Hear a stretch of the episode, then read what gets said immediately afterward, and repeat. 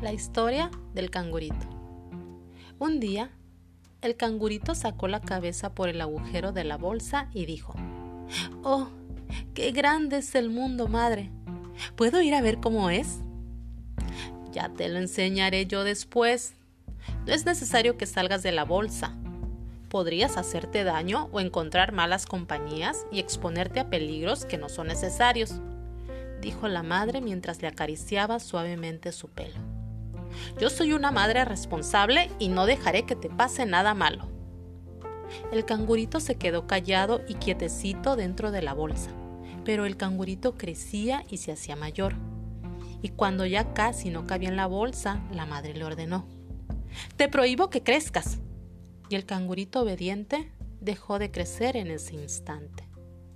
Desde la bolsa veía cosas y hacía preguntas a su madre. Él era un chico inteligente y todo lo encontraba interesante.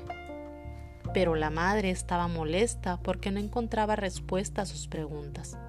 Así que le dijo, Te prohíbo que hagas más preguntas. El cangurito no preguntó más.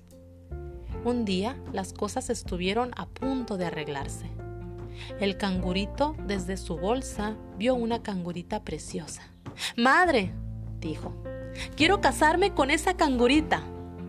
Ay, respondió la madre, ¿quieres abandonarme para irte con una cualquiera? Te prohíbo que te cases. Y el canguro no se casó. Cuando la madre canguro murió, vinieron a sacar al cangurito de la bolsa. Era un animal extraño. Su cuerpo era pequeño, pero tenía cara de viejo cuando lo dejaron en el suelo, su cuerpo se empapó de un sudor frío. Tengo miedo, dijo. Por favor, ¿pueden ponerme en el hueco de aquel árbol? Y el cangurito pasó el resto de sus días mirando el mundo desde el árbol. De tiempo en tiempo comentaba, verdaderamente es hermoso y grande el mundo